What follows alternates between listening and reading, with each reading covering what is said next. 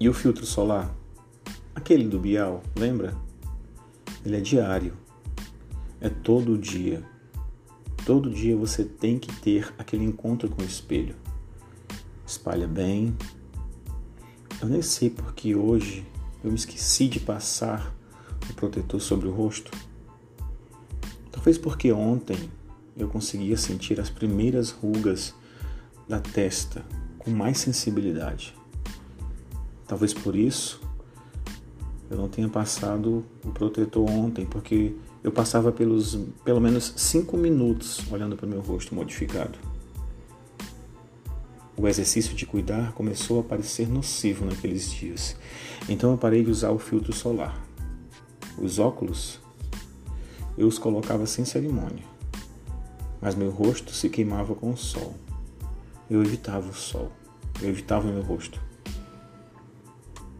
Ah, mas você tá bem para quem tem 45. Eu respondia com um sorriso educado. De alguma forma, isso aplacava minha culpa de não mais usar o filtro solar ou de roçar os dedos no meu rosto. Eu estava bem para minha idade. Mas o que eu faria com o tempo? Com os cabelos brancos e o espelho? Só poderia aceitar a velhice como um fardo o inexorável erro divino.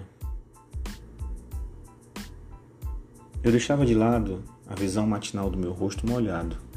Todo dia eu enxugava e dizia para mim mesmo que o dia seria diferente. Eu até brincava com os primeiros pelos brancos. Porém, hoje eu me lembrei do filtro solar mais uma vez. Ainda que me reconhecesse no reflexo do espelho, mesmo que de canto de olho, eu sabia que tinha alguém me enxergando lá, por, de, por detrás do reflexo. Ele nunca havia desistido. Eu tinha medo, talvez, de não reconhecê-lo com o passar do tempo, mas ele sempre estivera ali.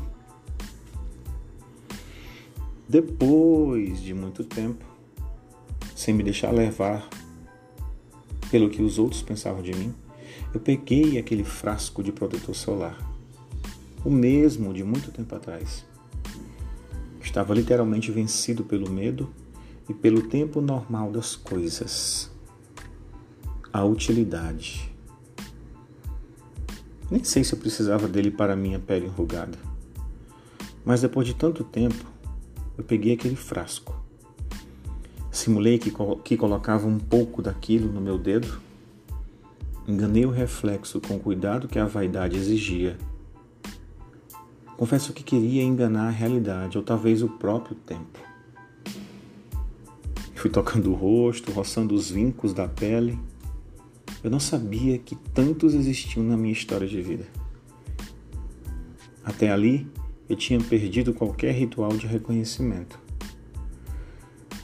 Mas lá estava, de trás do espelho, o mesmo de mim que há anos existia. Eu não mudei nada. Estava apenas dando um tempo daquele que me forçaram a ser.